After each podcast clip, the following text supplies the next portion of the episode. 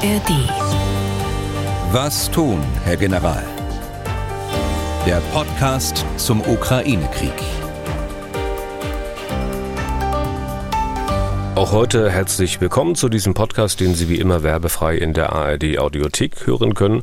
Wir reden über das, was militärisch in der Ukraine passiert, aber auch über militärpolitische Fragen dazu und natürlich auch über Folgen des Krieges, die ja weit über die Ukraine hinausgehen. Wir tun das auch heute wieder mit unserem Experten, dem früheren NATO-General Erhard Bühler. Tag, Herr Bühler. Danke, Deisinger. Diese Folge, das vorweg gesagt, geht online am Freitag, so hatten wir es angekündigt, Freitag, 19. Mai. Wir zeichnen allerdings aus Termingründen schon am 17. Mai auf Mittwoch Nachmittag. Wir haben also nicht nur eine Nacht Abstand zwischen Aufzeichnung und Veröffentlichung, sondern gleich zwei Nächte und einen ganzen Feiertag, zumindest hier in Deutschland. Deswegen verkneifen wir es uns mal, etwas zur aktuellen Lage zu sagen oder zu aktuellen Meldungen. Und wir machen wieder aus der Not eine Tugend, beantworten heute eigentlich ausschließlich Hörerfragen, unter anderem zum Kriegsverlauf, zu den Wagner-Söldnern, zu Waffenlieferungen, Wehrpflichtdiskussionen in Deutschland und so weiter. Aktuell nur kurz so viel, weil diese Meldung doch herausstach. Die Meldung vom, ich glaube, Dienstag, also gestern aus Kiew. Herr Bühler, dass nämlich gleich sechs Kinschall, Hyperschallraketen abgefangen worden seien.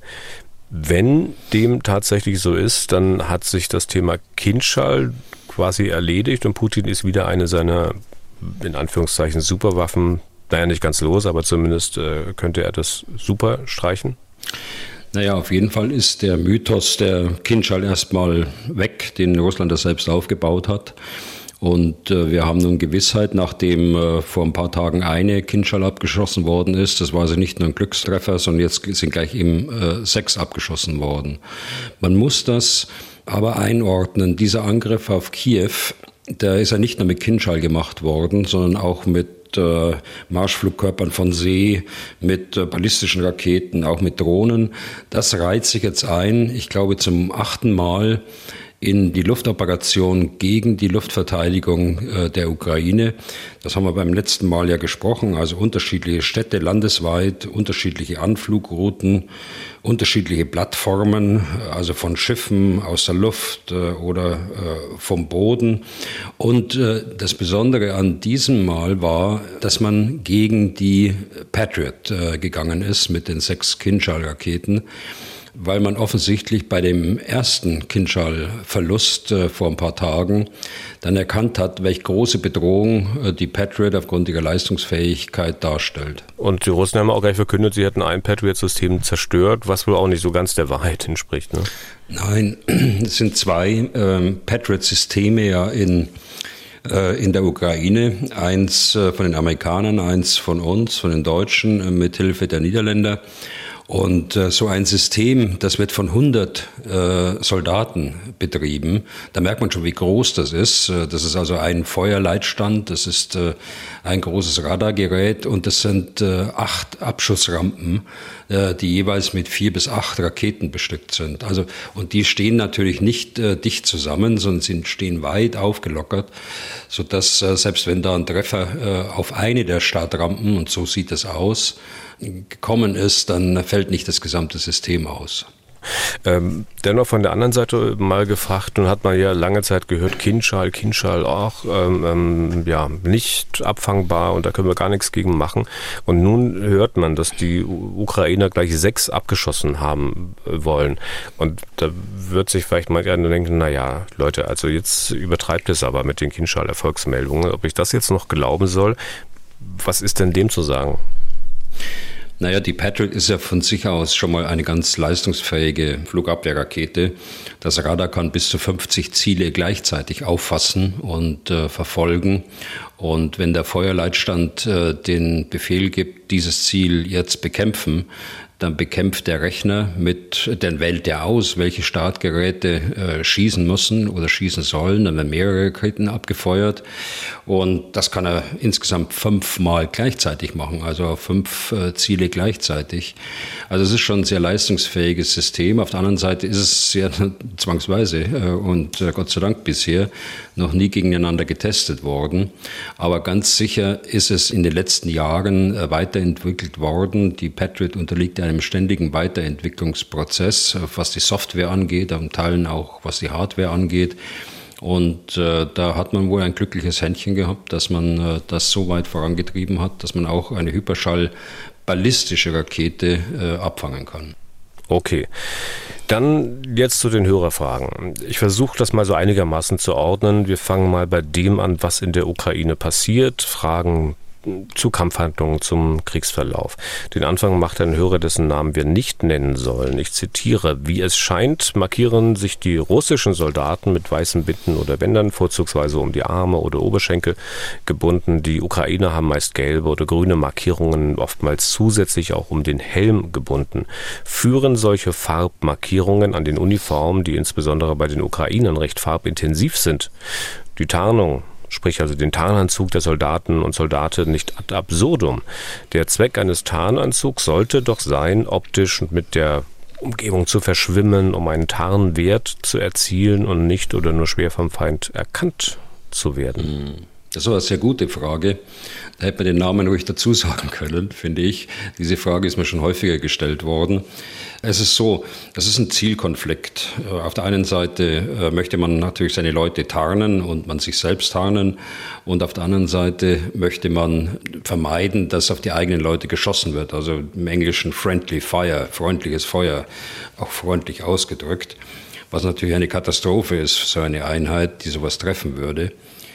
Nun ist es so, dass sich in den letzten Jahrzehnten, äh, im Gegensatz zu dem, was ich als junger Soldat erlebt habe, die Tarnuniformen äh, sehr viel weiterentwickelt haben. Und äh, zum Zweiten stehen sich hier zwei Armeen äh, gegenüber, die gemeinsame Wurzeln haben. Das drückt sich auch in der Uniform aus. Das drückt sich auch in dem Tarndruck aus. Das habe ich mir von Ukrainern auch sagen lassen.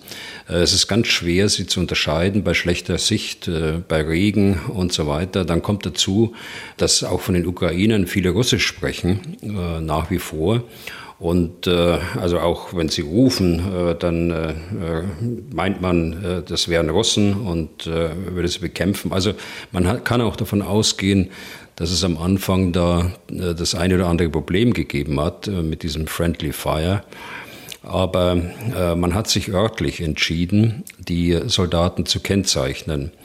Äh, und zwar nicht so, dass man ähm, auf ewige Zeit ein weißes Band trägt oder ein gelbes Band, sondern die wechseln im Stundenrhythmus oder äh, jeden zweiten Tag. Es wird also immer vorher festgelegt, welche Einheit für welchen Auftrag äh, welche Kennzeichnung trägt sodass die unmittelbare Umgebung dann auch weiß, um, um wen es sich handelt. Das wird sich äh, in Zukunft wird sich das noch etwas verbessern. Das wird dann auch elektronisch gehen. In der Bundeswehr geht das äh, auch schon bei dem System äh, Infanterist der Zukunft.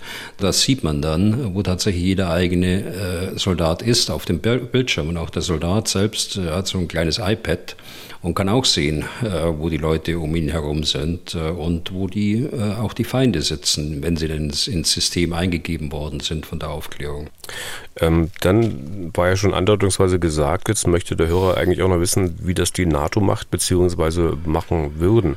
Also wenn jetzt Soldaten aus NATO-Staaten irgendwo in internationalen Einsätzen sind, Bundeswehr und so weiter und so fort, dann ist es ja sicher oftmals so, dass man das anhand der Uniform, die dann sich möglicherweise gegenüberstehen, schon unterscheiden kann und dann mal solche Zusätze nicht braucht, oder? So ist es. Also äh, das war in Afghanistan so. Aber auf der anderen Seite hat man auch Interesse, sich zu identifizieren. Da geht es also jetzt nicht um Krieg, sondern da geht es äh, um Stabilisierungseinsätze, um asymmetrische Einsätze. Da identifiziert man sich dadurch, dass man die Fahrzeuge beschriftet, äh, also entweder KFOR oder ISAF für die, für die Afghanistan-Operation damals. Im Übrigen, die Russen äh, haben ja das gleiche Problem, was ich jetzt gerade für die Ukraine beschrieben beschrieben habe, die haben ja auch, wenn Sie sich erinnern, am Anfang ihre Kampfpanzer und sie nutzen ja die gleichen und die gepanzerten Fahrzeuge äh, auch mit einem Z äh, gekennzeichnet, dass sie sich unterscheiden können von den Ukrainern. Okay. Dann nächste Frage. Holger Wiedemann äh, möchte etwas wissen zu den immer wieder besprochenen besetzten Gebieten. Ich zitiere kurz, was bedeutet das eigentlich besetztes Gebiet? Ich kann mir das gar nicht so richtig vorstellen. Vermutlich werden die Verwaltungen ausgetauscht, aber die Menschen bleiben doch dieselben. Sie werden doch dadurch nicht zu Russen oder ändern ihre Denkweise? Ja, teilweise werden auch äh, die Menschen äh, deportiert.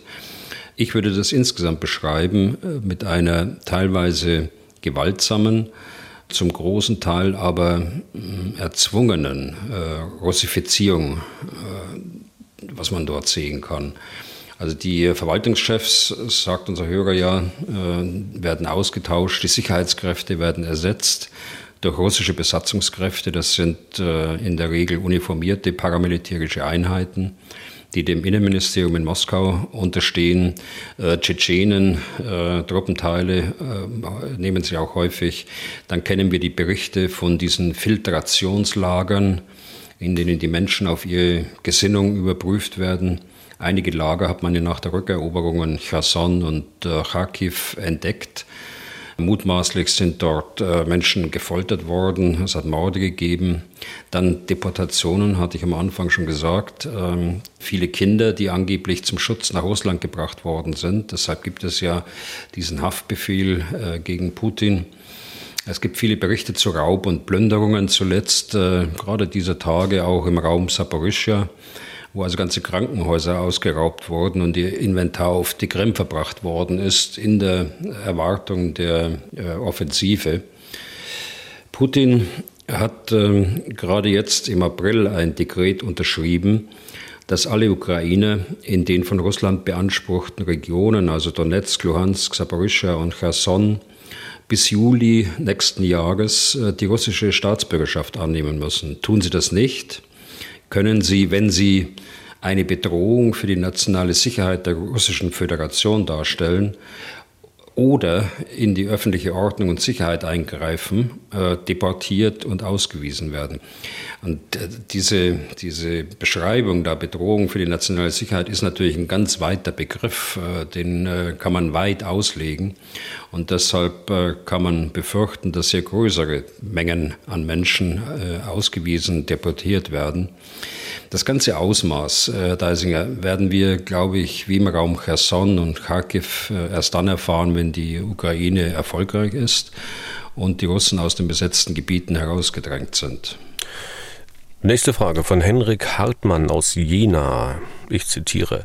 Da eine Einnahme Bachmuts auch für Putin und seine Generäle von enormer Bedeutung für die Propaganda und somit auch für den Erhalt der oft zweifelhaften Moral der Truppen wäre, frage ich mich, warum Russland nicht mehr Kräfte um den Schauplatz herum zusammenzieht, zumindest so lange, bis die Ukraine entscheidende Rückschläge kassiert hat und sich zurückzieht. Ist eine Verlagerung von kampfkräftigen Einheiten in die Gegend logistisch so schwierig und Schrägstrich oder besteht die Gefahr einer logistischen Implosion durch ein fehlendes Versorgungsnetzwerk nach einer russischen Einnahme? Hm. Also die Ukraine haben Bachmut sehr stark äh, verstärkt. Äh, da waren sehr viele Truppenteile in der Verteidigung gebunden. Die Russen haben Bachmut auch über die ganzen Monate immer mal wieder verstärkt äh, oder haben neue, frische Truppenteile mit reingebracht, wann immer es notwendig war. Zurzeit, äh, während wir sprechen, sollen ja wieder vier weitere Luftlandebataillone reingebracht werden, die zur Verstärkung dieser nördlichen und südlichen Flanke eingesetzt sind, also dort, wo die Ukrainer äh, gerade äh, ein wenig Boden gut machen. Bachmut ist ja wichtig, weil es aus russischer Sicht, weil es im August letzten Jahres als politisches Ziel gesetzt wurde. Äh, es bekam dann noch mehr Bedeutung durch den äh, steigenden Einfluss äh, des Wagner-Chefs Prigozhin. Also der hat sich ja über Wochen über die mangelnde Unterstützung beschwert. Er hat die russische Führung massiv angegriffen und auch beleidigt. Dass er dafür einen Grund hatte, nehmen wir mal an. Ähm, wenn das so ist, dann habe ich für mich selbst eigentlich zwei Erklärungen dafür. Die militärische Erklärung ist, der Übergang von der, wie es einige nennen, Winteroffensive der Russen in eine erzwungene strategische Verteidigung entlang der gesamten Frontlinie hat eben zu einer unterschiedlichen Prioritätensetzung geführt. Das heißt, äh, die Militärs vor Ort, äh, also Gerasimov als Oberbefehlshaber, der hat eine Priorisierung gemacht, äh, der bekommt das, der bekommt das, insbesondere gerade was Munition angeht. Und ähm, da ist möglicherweise Bachmut ein bisschen wenig bedacht worden aus seiner Sicht, was möglicherweise auch tatsächlich der Fall war. Aber es gibt noch einen zweiten Aspekt dabei und das ist der menschliche Aspekt. Äh, also wenn ich äh, als Oberbefehlshaber höre, äh, mit welchen Worten der mich beleidigt öffentlich und den Minister noch dazu und dann alle Kommandeure insgesamt der russischen Armee, da muss man sich nicht wundern, dass das eine oder andere dann in Bezug auf Wagner vielleicht ein bisschen langsamer geht oder vielleicht ein bisschen weniger auch geht und Vielleicht, dass man auch sagt, äh, ja, dann soll er mal machen, wenn er äh, der Auffassung ist, dass wir alle nichts taugen, dann soll er es mal vormachen. Also ein gemischtes Bild, äh, will ich damit sagen. Verstärkung, ja, das haben sie gemacht. Die Gründe, die Sie angesprochen haben, Herr Hartmann, das sind nicht die wahren Gründe. Ich glaube, das liegt tiefer in den Punkten, die ich gerade gesagt habe. Dann haben wir die Mail von Julian Bader. Darin die Frage, die ich mal sinngemäß zitiere, wie funktioniert eigentlich das Zusammenziehen großer Truppenteile, ohne dass man Gefahr läuft, dass sie bereits vor dem Einsatz zerschlagen werden. Und Herr Bühler, wir hatten das vor einiger Zeit schon mal angeschnitten im Podcast, was mir so in Erinnerung geblieben ist, was man vielleicht schon mal festhalten kann. Die Gefahr, zerschlagen zu werden, besteht natürlich immer. Die kann man nicht eliminieren, aber man kann sie versuchen zu minimieren. Ne? Mhm. Also die Frage ist, nehme ich an, gestellt im Rahmen der Vorbereitung jetzt der Offensive. Würde ich auch vermuten, ja. Okay. Also man wird versuchen, äh, diese Truppenteile so weit wie möglich hinter der Front äh, bereitzuhalten. Äh, in großen Räumen, möglichst weit auseinandergezogen, also sprechen wir von vielen Kilometern, aufgelockert, wie wir sagen. Dadurch erreicht man, ähm, dass äh, diese Truppenteile nicht durch die Waffen an der Front erreicht werden können, aufgrund der Reichweite, also Artillerie. Das reicht natürlich nicht, äh, wenn die Russen zu weitreichenden Raketen, Marschflugkörpern oder Drohnen greifen. Da hilft die große Auflockerung, dass der Schaden zumindest begrenzt bleibt. Ähnlich äh, zu dem Beispiel Patriot, das ich vorhin genannt habe. Da hilft Tarnung natürlich, aber zusätzlich muss man solche Auflockerungsräume sehr stark mit äh, Flugabwehrsystemen äh, schützen, damit der Schaden gar nicht erst eintritt.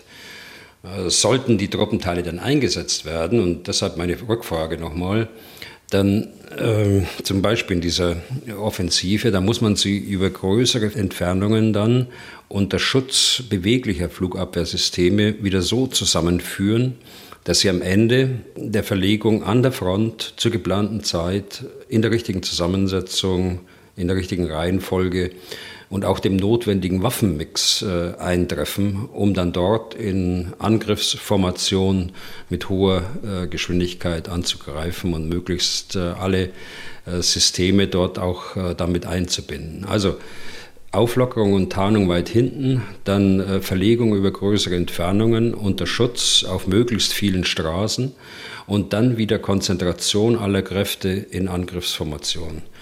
Das ist äh, keine leichte Aufgabe. Sie hat Potenzial für viele äh, Friktionen und erfordert deshalb eine gründliche Planung und äh, auch eine hohe Disziplin aller Beteiligten. Okay. Und Julian Bader hat noch eine Frage, zu der ich vielleicht noch am ehesten was sagen kann. Es geht darum, wie wir Fragen von Hörerinnen und Hörern in den Podcast bringen, ob die Fragen nur in der jeweils kommenden Folge eine Chance auf Beantwortung haben. Also sprich, vielleicht am Montag Frage geschickt, am Dienstag nicht im Podcast gewesen. Ist die Frage dann vergessen und muss sie nochmal neu gestellt werden? Eindeutig nein, die Frage ist nicht verloren. Wir haben schon die Fragen aus den letzten Wochen im Blick und wenn es mal eine besondere ist, eine ganz grundsätzliche, dann kann es auch sein, dass die mal ein bisschen länger ruht und reift. Äh, manchmal fassen wir auch Fragen ähm, zusammen, wo wir gar nicht alle Namen nennen können, die diese Fragen gestellt haben. Und manche kommen ja ohnehin im Podcast in den Gesprächen ähm, vor, wenn wir beispielsweise aus einer Frage einen Schwerpunkt machen und darüber diskutieren, ohne dass wir dann explizit sagen, dass es sich hier um Fragen von Hörerinnen und Hörern handelt. Aber und das hatte ich auch schon mal gesagt, wir können Ihnen keine Garantie geben, dass wir es schaffen, wirklich ausgerechnet Ihre Frage zu beantworten. Dafür sind es dann doch wirklich zu viele und wir müssen eine Auswahl treffen. So, jetzt ausgewählt die Mail von Maximilian Kemper. Er hat uns aus Sevilla geschrieben. Gleich eine ganze Reihe von Fragen und Anmerkungen. Ich nehme eine raus. Wenn ich als interessierte Laie zum Beispiel auf YouTube nach Kriegsberichten aus der Ukraine suche, werden fast ausschließlich äh, Erfolge aus Sicht der Ukraine gezeigt. Es gibt sehr viele, vermutlich auch zweifelhafte Kanäle und ich kann mich des Eindrucks nicht erwehren, dass auch wir in unserer Sichtweise massiv manipuliert werden. Ich bin unzweifelhaft auf Seiten der Ukraine und ich wünsche mir nichts mehr, als dass sie diesen grauenhaften Krieg gewinnen werden, aber so einfach wie oft der Eindruck erweckt wird, dass nur unfähige russische Panzer abgeschossen werden, ist es vermutlich nicht. Zitat Ende, die Mail von Maximilian Kemper. Ja, da hat Herr Kemper natürlich recht, äh, so einfach ist es nicht. Aber wir äh, bemühen uns ja auch, das Geschehen aus unterschiedlichen Perspektiven äh, zu betrachten. Herr Kemper, wenn Sie bei YouTube nicht äh, fündig werden, dann finden Sie bei Telegram äh, genügend äh, Bilder auch, also die von russischen Militärblockern geschickt werden. Da stellt sich natürlich dann immer die Frage der, der Sprache, also es muss übersetzt werden. Also möglichst viele verlässliche äh, Quellen sollte man nutzen. Da habe ich ja schon mal in anderen Podcasts mal Hinweise gegeben die äh, Übereinstimmungen und die Unterschiede äh, vergleichen und äh, dann zu einem Urteil kommen. Aber äh, vieles bleibt natürlich äh, in einem solchen Krieg auch äh, im Ungefähren und im Nebel und ist dann doch nicht ganz klar zu erkennen. Und deshalb muss man auch vorsichtig sein mit irgendwelchen Schlussfolgerungen. Ja, und man kann davon ausgehen, dass natürlich nicht nur die Russen Lügen verbreiten, sondern auch die Ukrainer bewusst möglicherweise Falschmeldungen in die Welt setzen, damit die Verwirrung stiften oder ihnen bei äh, irgendwelchen anderen Dingen helfen. Ja, also ähm, die von Amtsseite habe ich das noch nicht feststellen können. Gut, das ist ein plausibler Einwand jetzt, den Sie da bringen. Aber von Amtsseite habe ich das äh, nicht hm. äh, feststellen können bisher. Aber es gibt natürlich den große, eine große, äh, soll ich sagen, Fangemeinde. Und äh, wenn Sie da mal schauen, wie jetzt da auch der Kindschall-Abschluss gefeiert wird, äh, da geht es nicht immer sachlich zu. Das äh, ist natürlich auch klar. Deshalb sage ich ja, äh, die äh, Kanäle, die man anschaut, sich sorgfältig angucken, ein paar Mal draufgehen, äh, schauen, was äh, tatsächlich passiert ist, dann ein paar Tage später mhm. und äh, dann sich entscheiden, wo man sich informiert misstrauisch sein kann durchaus auch eine Tugend sein. So ist es. Ja. ja. Dann ziehe ich mal aus der Liste von Herrn Kemper noch eine Frage raus. Wir hatten uns ja kurz auch mal über Transnistrien äh, unterhalten. Äh, ein von Moldau abtrünniges Gebiet, in dem sich seit vielen Jahren schon russische Soldaten aufhalten, etwa 1500. Seine Frage sinngemäß, kann die Regierung in Moldau die russischen Soldaten aus Transnistrien nicht ausweisen und die immensen Munitionsvorräte an die Ukraine geben. Sie, Herr Bühler, hatten ja von diesem riesigen Munitionslager dort erzählt. Und ich hänge mal gleich noch eine weitere Frage zu diesen russischen Soldaten an, weil ich annehme, dass die Antwort da zumindest äh, ähnlich ausfallen wird. Auch hier Zitat. Mein Name ist Frederik Eriksson. Ich wohne in Greymouth. Das ist in Neuseeland und bin 15 Jahre alt. Könnte nicht die ukrainische Armee mit Hilfe, Schrägstrich Erlaubnis der moldauischen Armee die dortigen russischen Soldaten gefangen nehmen und gegen ihre Soldaten in Gefangenschaft eintauschen? Ja, wenn es so einfach wäre. Also das Munitionsdepot ist tatsächlich ein ehemals sowjetisches äh, und äh, manche sagen sogar, es ist das größte in Europa nach wie vor. Heute ist es ein russisches. Äh, es liegt in Transnistrien, bekanntermaßen diesem Streifenland entlang äh, der Grenze der Moldau zur Ukraine.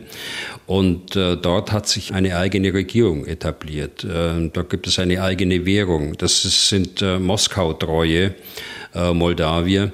Sie haben auch eigene Milizen und in Zusammenwirken mit den Russen sind sie durchaus auch befähigt, da einen lokalen Konflikt äh, daraus zu machen.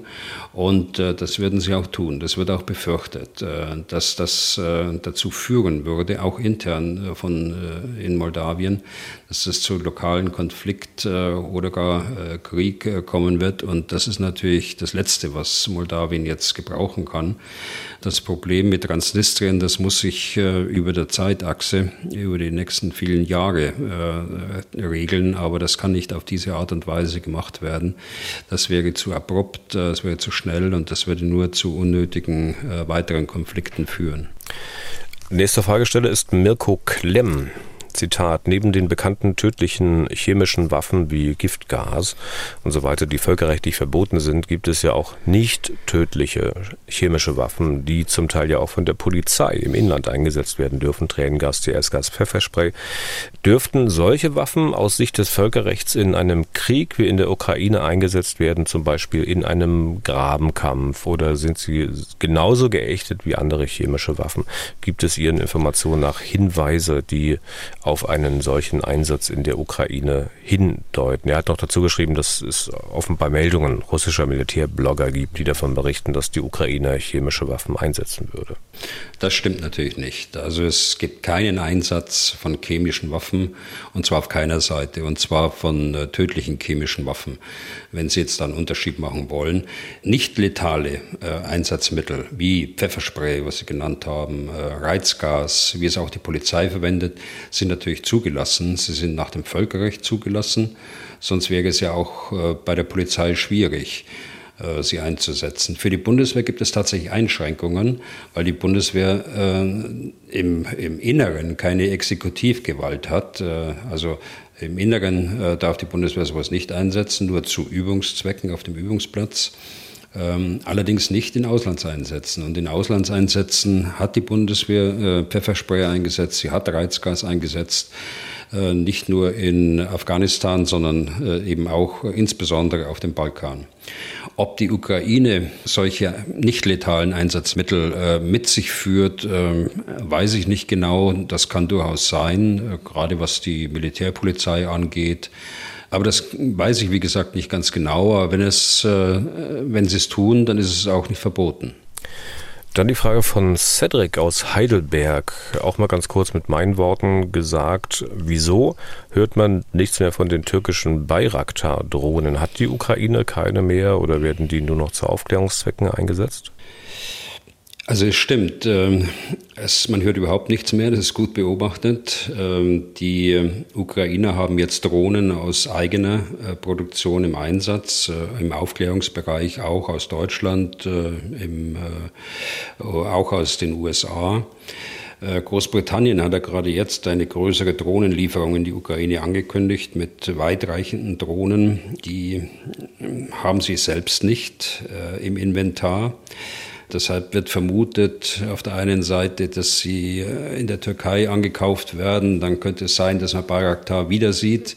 Oder es könnte auch sein, dass sie äh, Drohnen, äh, die ähm, sie schon ausgemustert haben, dass die gestellt werden. Also da gibt es noch Spekulationen, genaues weiß man nicht. Aber was die Türkei angeht, hat sie wohl schon längere Zeit nicht mehr geliefert. Ich mache mir da nur einen Reim draus, dass ähm, sich die türkische Regierung da als Vermittler äh, nicht kompromittieren will äh, als Vermittler in äh, der Getreideproblematik, des Verschiffens des Getreides aus Ukraine äh, über das Schwarze Meer und zum Bosporus. Ah, das könnte sein. Okay. Dann zur Mail von Hans-Peter Michel. Er hat uns geschrieben, dass er mal Oberst war, und zwar in der Schweizer Armee.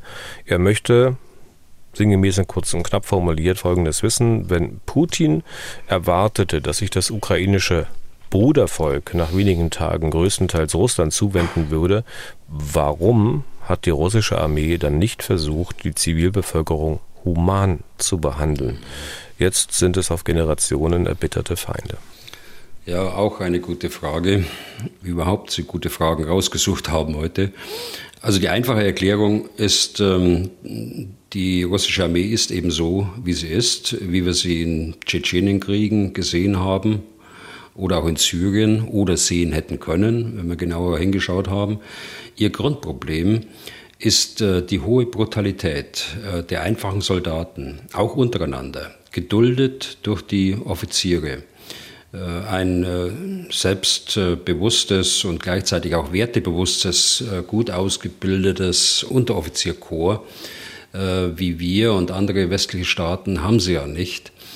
Dieses Führungsklima ist auch in den Gerasimov-Reformen der letzten Jahre nicht verändert worden. Das sieht man ja jetzt hier im, im Ergebnis. Das ist also auch ein Führungsproblem, das sich bis in die höchsten Ränge durchzieht. Auch die Frage des Warums, der, der Zweck einer Operation, wird ja auch nicht bis in die unteren Ränge kommuniziert. Äh, das geht dir nichts an. Äh, äh, denken Sie daran, dass, Sie, dass die jungen Soldaten bis zuletzt nicht wussten, dass sie in die Ukraine einmarschieren. Sie haben eine reine Befehlstaktik. Und wenn Sie keinen haben, der Ihnen sagt, was und wie vor allen Dingen Sie es machen sollen, dann machen Sie, was Sie wollen oder nichts. Da ist also kein Koordinatensystem dahinter, das äh, ihnen sagt, äh, was richtig und was falsch ist. Und dann kommen eben so Situationen, da befiehlt der Vorgesetzte, das sind äh, Zivilisten, die haben Handys dabei, äh, die könnten spionieren, so wie wir es im Butcher erlebt haben. Er schießt sie und er, er schießt sie, der Soldat. Oder äh, wir hatten auch die die Situation, in der Soldaten auf eigene Vorgesetzte dann äh, losgegangen sind, äh, auch einer ermordet worden. Also, was ich jetzt gesagt habe zur russischen Armee, das ist sicher äh, sehr allgemein beschrieben und sicher ist auch nicht jeder Russe so. Aber die Russen sollten erkennen, und viele erkennen das sicher auch, ohne dass sie die Möglichkeit haben, das zu verändern. Sie sollten erkennen, Russland hat eine Armee, mit einem systemimmanenten Brutalitätsproblem in Zusammenwirken mit äh, Führungsversagen bis in die obersten Führungsebenen. Und äh, in der Folge des Ganzen stimme ich äh, komplett mit Herrn Michel überein. Es wird nach diesem Krieg leider lange Zeit brauchen, bis das alles aufgearbeitet ist und bis sich die beiden Brudervölker in Anführungsstrichen wieder so weit ausgesöhnt haben, dass sie zusammenleben können. Dann kommen wir mal zu den Söldnern, die von den Russen im Krieg eingesetzt werden, unter anderem natürlich die Wagner-Gruppe. Frage von Matthias aus Sassbach. Sasbach, das ist im Ortenau-Kreis, habe ich mal geguckt. Also die hat es auch gut, ne? Also mal kurz durch ihn reingeschwommen und dann ist er schon in Straßburg. Also nur mal ein bisschen zu verorten, wo Sasbach liegt. Also die Frage, wie ist eigentlich der Status gefangen genommener Wagner-Kämpfer? Gibt es Unterschiede zu gefangen genommenen Soldaten aus regulären Einheiten? Also ich glaube, unser äh, Hörer Matthias, der meint jetzt die äh, völkerrechtliche Definition. Da geht es also darum, mhm. wer ist kombatant äh, und wer genießt deshalb Schutz oder Kommandantenimmunität, glaube ich, heißt das im Kriegsvölkerrecht. Wagner ist eine, ich würde es so beschreiben, eine paramilitärische Truppe, äh, die Sicherheitsaufgaben übernimmt für die russische Armee also im weitesten Sinne eingegliedert ist äh, in die Befehlsstränge der russischen Armee. Äh, sie ist bewaffnet, sie ist äh, uniformiert, äh, sie tritt geschlossen auf und das sind die Kriterien für einen Kombattanten. Äh, also wäre die einfache Antwort jetzt auch wieder, ja, sie sind Kombattanten und sie genießen dann auch bei der Gefangenennahme den Schutz eines Kombattanten. So, jetzt äh, wird es aber schwieriger. Jetzt gibt es ja schon die Diskussion aus gutem Grund, äh, dass man Wagner als terroristische Vereinigung deklarieren wird. Wenn das kommt, äh, dann ist es natürlich nicht mehr der Fall. Dann äh, gibt es da keinen Kombatantenstatus mehr, sondern dann sind sie Straftäter und müssen der Gerichtsbarkeit zugeführt werden. Wir bleiben bei den Söldnern. Ein Herr, der seinen Namen nicht genannt haben will, fragt sich, warum Putin die Wagner-Söldner überhaupt braucht. Und seine These ist, es geht nicht um die militärischen Fähigkeiten von Wagner oder der Tschetschenen oder der Milizen in der Ostukraine. Sinn des Ganzen sei, so meint er, dass Putin will, dass kein General, kein Verteidigungsminister oder wer auch immer allein so viel Erfolg hat, dass der ihn also Putin, vielleicht absetzen könnte. Es soll nirgendwo so viel Macht konzentriert werden, die geeignet wäre, Putin zu bedrohen. Was meinen Sie zu dieser These, Herr Bühler? Also diese These, die kann ich unterschreiben. Äh, ich sehe das auch so. Teile und herrsche, das ist ja wohl äh, das Prinzip dort. Auseinanderdividieren, alle miteinander und äh, dann aber selbst nicht angegriffen zu werden von irgendeinem, der ihm zu viel Konkurrenz macht. Wenn man auf die reinen Zahlen schaut äh, im Augenblick, dann äh, hat Wagen nach den neuesten Zahlen etwa 7000 Soldaten. Das haben die Ukrainer gerade bekannt gegeben. der ukrainische Geheimdienst. Lass ein bisschen mehr sein oder ein bisschen weniger, spielt keine Rolle.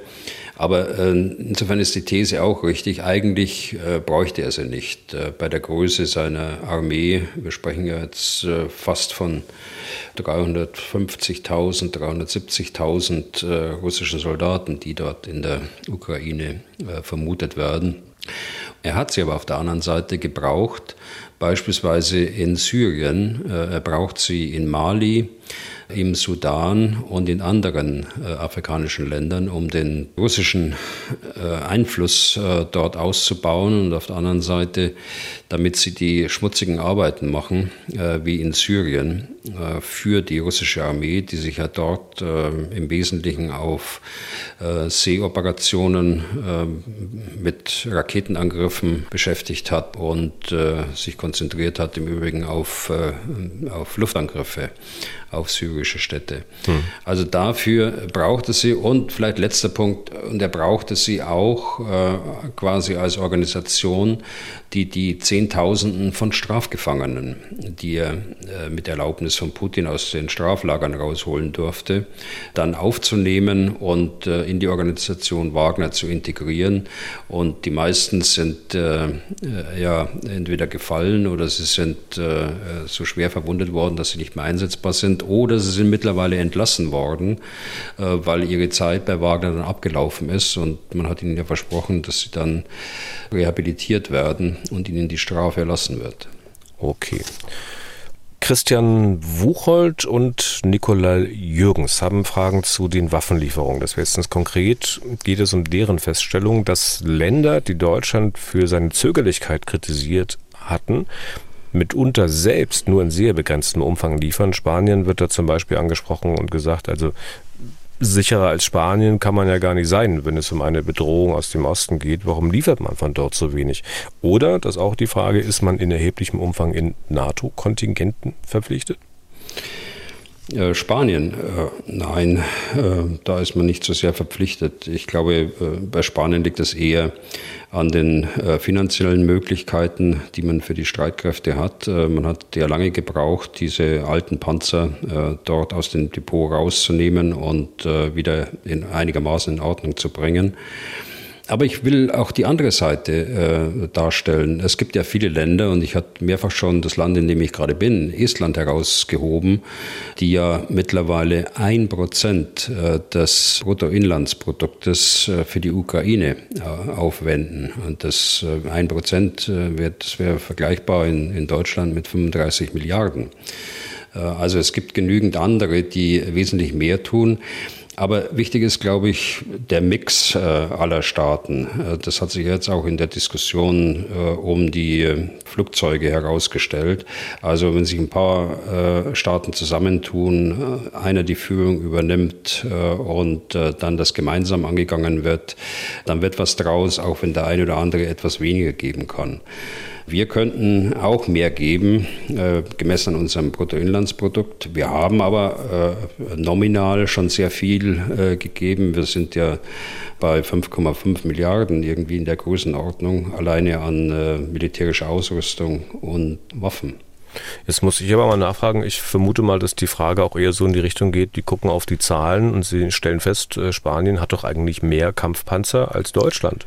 Äh, und wieso liefern die dann auch nicht mehr? Möglicherweise auch aus den normalen Beständen, so wie es Deutschland jetzt auch getan hat.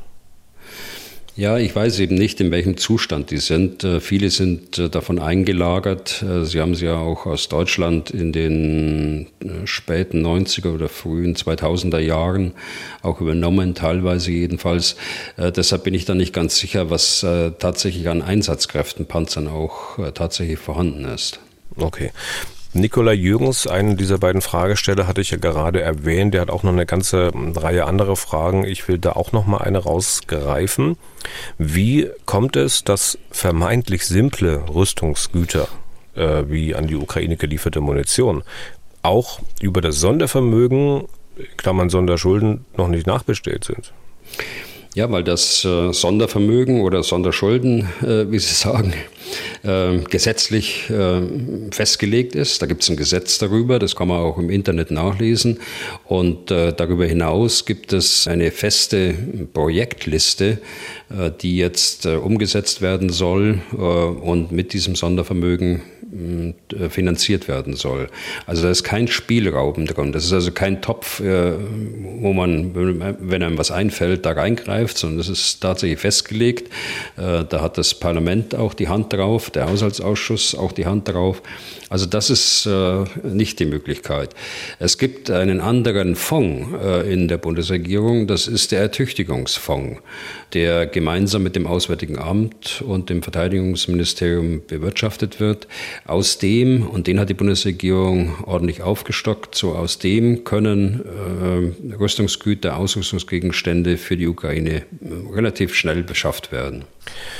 Thomas Günther möchte konkret was zu den CH-55 wissen, russische Marschflugkörper, von denen ja wohl auch einer in einem polnischen Wald gefunden worden ist vor nicht allzu langer Zeit. Äh, hat mir, glaube ich, auch drüber gesprochen. Äh, seine Fragen sind CH-55 vergleichbar mit Taurus der Bundeswehr? Sind solche Systeme nicht viel gefährlicher als beispielsweise Kalibre-Raketen? Kennt man die Lagerbestände der Russen? Mhm. Bevor wir zu der Frage kommen, weil Sie es gerade anreißen mit, äh, mit Polen und dieser Rakete, die da bei Bydgoszcz gefunden worden ist, das äh, schlägt schon Wellen in Polen mittlerweile. Und äh, das bekomme ich natürlich auch mit durch die polnischen Generale, die hier bei mir äh, sind, mit mir und äh, die polnischen Generalstabsoffiziere.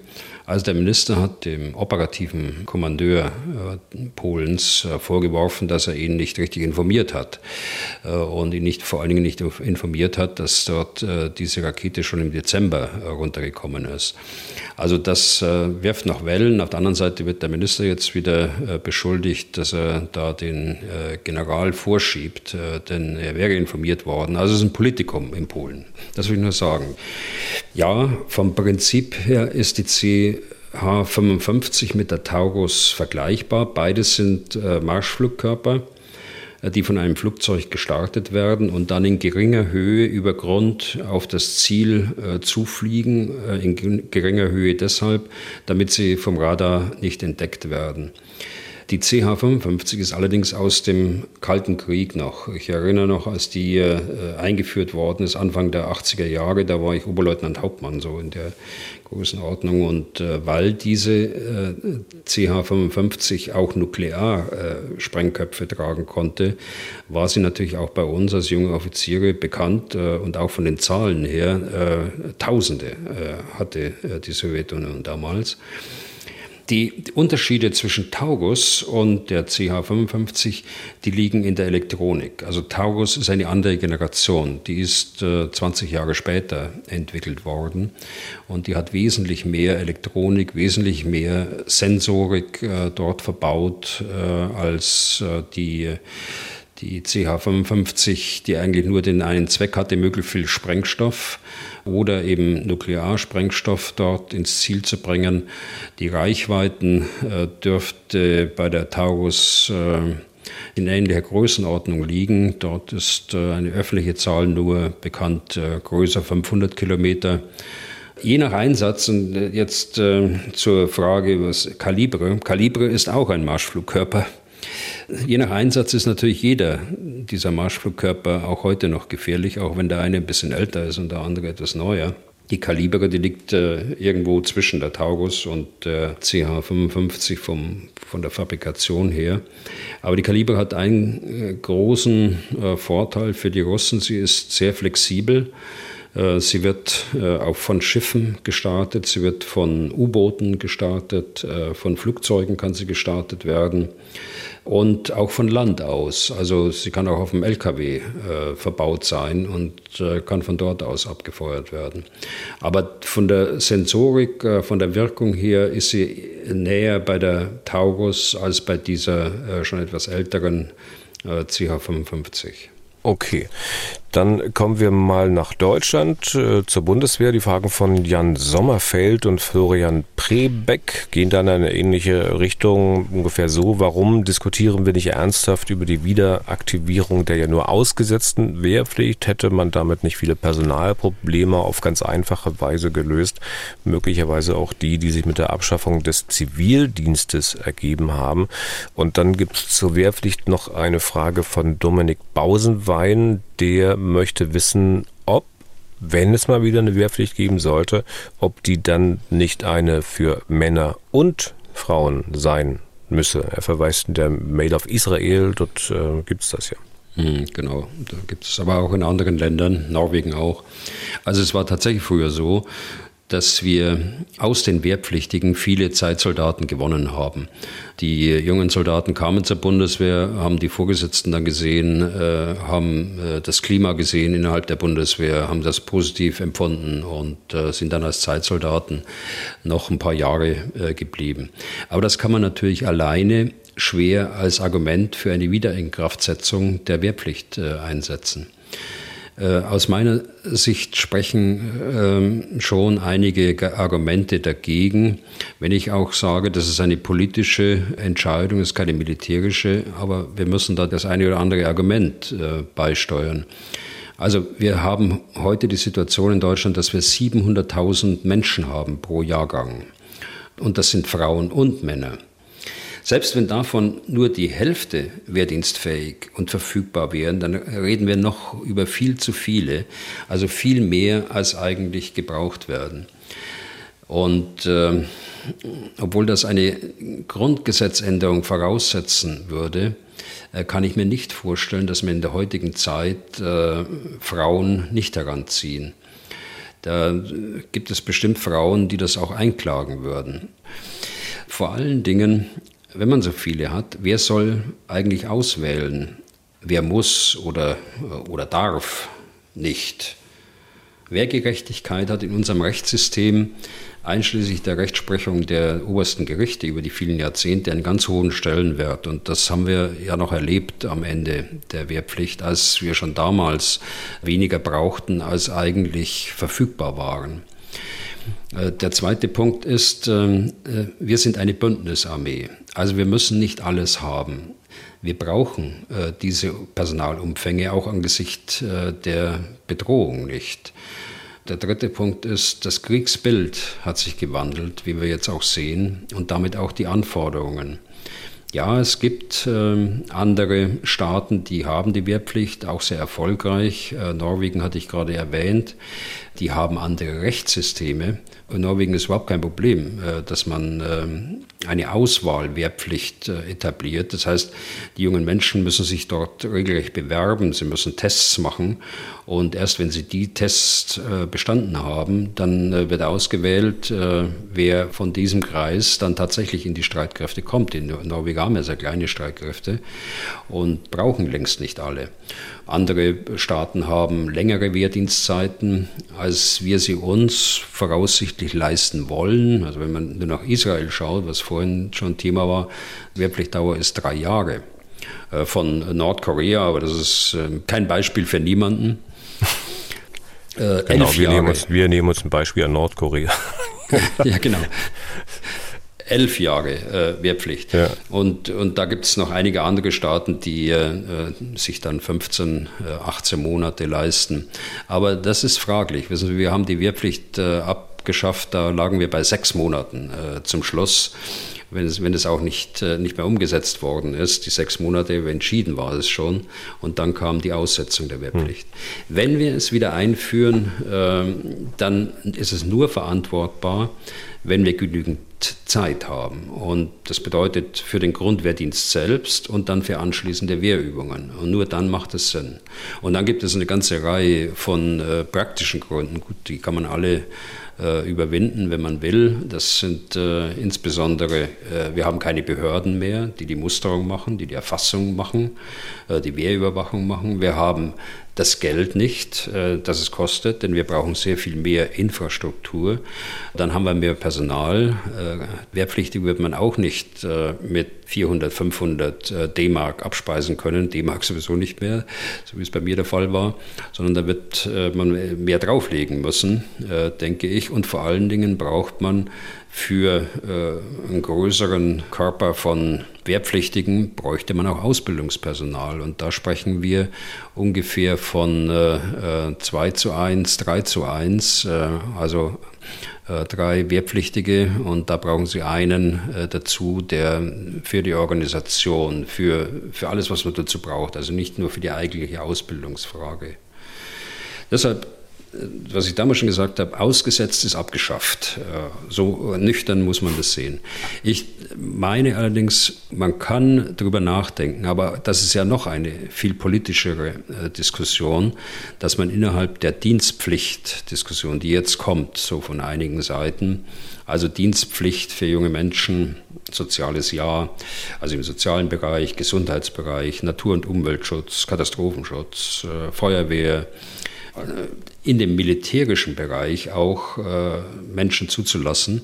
Und das könnte man tun. Da sprechen wir aber dann über Größenordnungen 10.000 bis 20.000 äh, maximal wir müssten dann letztlich auch in der Lage sein, äh, das Personal auszuwählen von der Bundeswehr. Also nur ein, äh, ein Loch zu stopfen dann, äh, das möglichst groß ist, aus, aus Sicht jetzt derjenigen, die die, die Dienstpflicht zu organisieren haben, darum kann es nicht gehen.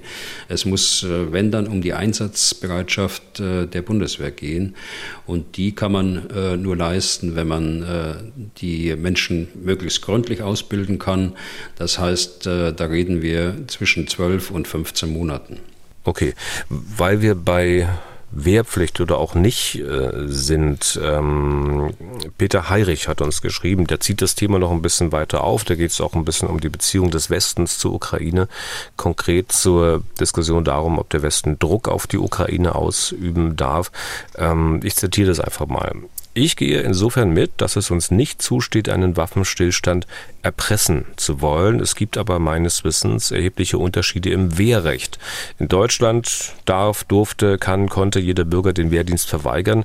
Selbst in der DDR konnte man als Bausoldat zumindest den Dienst an der Waffe verweigern. Wir sollten der Ukraine meines Erachtens doch erklären, dass Waffenlieferungen enden könnten, wenn mit Menschenrechten stampig umgegangen wird. Und die Möglichkeit, den Kriegsdienst zu verweigern, sollte schon als Menschenrecht begriffen werden.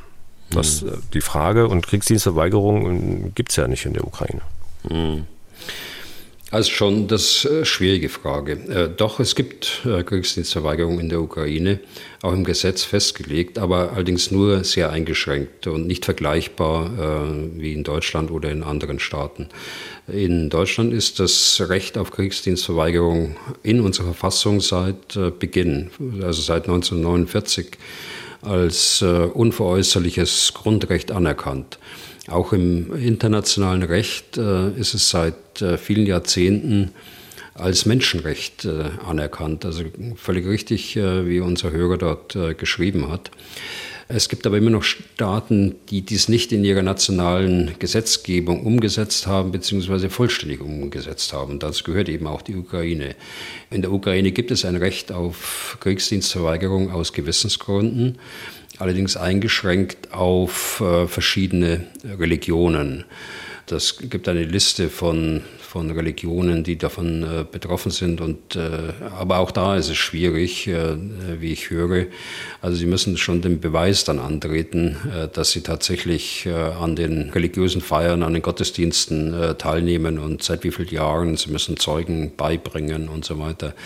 es ist verständlich in einer solchen Kriegssituation, dass man äh, das äh, sehr streng reguliert. Allerdings macht man es eben auch pragmatisch. Wenn jemand äh, schon vom ersten Anschein her nicht geeignet ist für den Wehrdienst, dann gibt es genügend Möglichkeiten im Feuerwehrdienst, Katastrophenschutz, bei den Hilfsdiensten insgesamt, humanitäre Hilfsorganisationen, in denen die dann eingesetzt werden.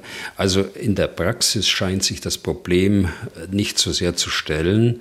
In der Theorie, ja, es ist so, es stimmt, es ist ein Menschenrecht und es muss eigentlich umgesetzt werden. Da ist die Ukraine jetzt auch in der Kritik äh, einiger internationalen Organisationen, auch der UN-Menschenrechtskommission. Und letztlich äh, ist die Ukraine ein, ein Kandidat für die Europäische Union seit letztem Jahr. Und äh, auch im Zuge dieser äh, Angleichung der Gesetzgebung wird man sicher an sowas auch rangehen müssen, denn es gibt ja auch die Europäische Menschenrechtskonvention, der sich in der Theorie alle äh, Mitgliedstaaten der Europäischen Union dann auch angeschlossen haben, beziehungsweise sich der verpflichtet fühlen. Also man muss, okay. zwei Wege, man muss zwei Wege gehen. Man muss jetzt äh, erstmal sehen, dass man die, die Situation hier pragmatisch löst und das scheint mir ein ganz guter Ansatz zu sein. Und äh, das andere, das Rechtliche, es muss äh, nachgezogen werden. Okay, dann letzte Frage für heute. Die kommt von einem Hörer oder einer Hörerin, der die mit CH Glasner unterschrieben hat. Auch hier muss ich mal versuchen, die Frage mit meinen Worten zusammenzufassen. Die Grünen reden ständig darüber, wie sie die Umwelt schützen und die Welt vor der Erderwärmung schützen wollen. Sie reden aber nicht darüber, welche Umweltschäden in der Ukraine angerichtet werden. Das passt nicht zusammen. Also so in etwa die Frage, ich nehme an, dass da im Hinterkopf auch war oder ist, dass ja die Grünen auch zu denen gehören, die am vehementesten fordern, die Ukraine weiter mit Waffen zu unterstützen. Naja, also ich kenne jetzt die Frage nicht äh, so, wie sie es geschrieben hat, Frau Glasner, aber ich will bloß darauf hinweisen, weil es jetzt etwas verkürzt vielleicht dargestellt wird. Also in der Ukraine äh, sterben ja äh, jeden Tag äh, eine hohe dreistellige Zahl von Menschen, äh, zivil oder militärisch. Und ähm, die Umweltschäden, die angerichtet sind, äh, die treten da ein Stück weit in den Hintergrund, glaube ich, auch in der Wahrnehmung äh, der Menschen. Natürlich sind das äh, gravierende Schäden. Also wenn ich alleine an die, an die Verminung anschaue, wenn man sich die Bilder anschaut aus dem, aus dem Bereich Bachmut und auch rüber nach Saporischschja, was dort angerichtet worden ist. Es ist so, es gibt sehr viele Umweltschäden, aber in erster Linie muss es darum gehen, dass das Töten aufhört. Äh, in erster Linie muss es darum gehen, dass die Ukraine in der Lage ist, äh, diesen, äh, diesen Angriff abzuwehren, die Russen aus der Ukraine zu verdrängen und letztlich muss sie den Krieg gewinnen und dann muss aufgeräumt werden. Aber jetzt ähm, zu verlangen von den Menschen dort, dass sie auch noch auf die Umwelt Rücksicht nehmen, ich glaube, das ist angesichts der Lage, in der sie sind, ähm, ziemlich aussichtslos. Insbesondere, weil sie es ja nicht selbst angerichtet haben, sondern äh, weil es der Aggressor war, der dafür verantwortlich ist. Mhm. Und daher bemängelt wurde vom Fragesteller, dass zu wenig über die Auswirkungen des Kriegs auf die Umwelt gesprochen wird, will ich vielleicht die Gelegenheit am Ende auch mal kurz noch für eine kleine Empfehlung nutzen. Wir reden nämlich tatsächlich drüber. Aber was heißt wir? Also mein Kollege Markus Schödel und die Klimaökonomin Professor Claudia Kempfert, die tun das in dieser Woche in ihrem Podcast Kempferts Klima-Podcast. Äh, wir können ja auch Frau Kempfert gleich mal selbst fragen. Ciao, Frau Kempfert. Hallo, Herr Deisinger, ich grüße Sie.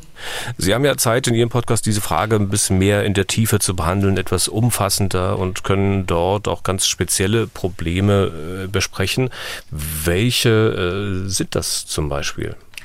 Ja, also vielen Dank, äh, dass äh, Sie äh, da an uns denken. Wir beschäftigen uns ja eigentlich immer auch mit den Klimafolgen und Klimaschutz in allen Facetten, aber in der aktuellen Folge geht es tatsächlich auch sehr viel ausführlicher um den Ukraine-Krieg und die Folgen auf die Emissionen, auf das Klima und auch auf die Umwelt und die Umweltbelastungen, die damit einhergehen und die Kriege, die ja weltweit auch stattfinden. Man glaubt es kaum, ist so, dass dort sehr viel viel CO2 und sehr viel Treibhausgasemissionen verursacht werden, weltweit durch das Militär und auch durch die Rüstungsproduktion. Und äh, wie viel das ist, erkläre ich äh, in dem Podcast sehr genau. Und ich kann Ihnen nur verraten, also man staunt, wie hoch der Anteil der weltweiten Emissionen äh, wirklich ist. Also insofern freue ich mich, wenn viele zuhören. Also mehr dazu in Kempferts Klimapodcast äh, in dieser Woche auch zu bekommen, ganz normal in der App der ARD Audiothek. Dankeschön, Frau Kempfert. Ich danke Ihnen, Herr Deisinger. Und damit sind wir durch für heute und auch für diese Woche. Wenn Sie Fragen an Herrn Bühler haben, dann schreiben Sie an general.mdraktuell.de oder rufen Sie an unter 0800 637 3737. Herr Bühler, wir hören uns Anfang der nächsten Woche wieder. Ich glaube, wir zeichnen Montagabend wieder auf und veröffentlichen dann am Dienstag. Ich wünsche Ihnen ein feines Wochenende und vielen Dank für heute. Ja, gern geschehen, Herr Deisinger, dann bis nächste Woche. Und ich hoffe, ich habe auch mal Gelegenheit, mit äh, Frau Kempfert dann das eine oder andere zu erörtern in dieser Thematik. Und ich werde mir natürlich auch mal den Podcast anhören. Das hört sich fast nach Streitgespräch an, dass es dann geben Nein, nein, nein, nein, es interessiert mich natürlich, aber ich habe äh, das Gefühl, äh, dass wir äh, dort aus unterschiedlichen Perspektiven äh, darauf schauen. Das stimmt. Okay, dann bis nächste Woche. Was tun, Herr General? Der Podcast zum Ukraine-Krieg.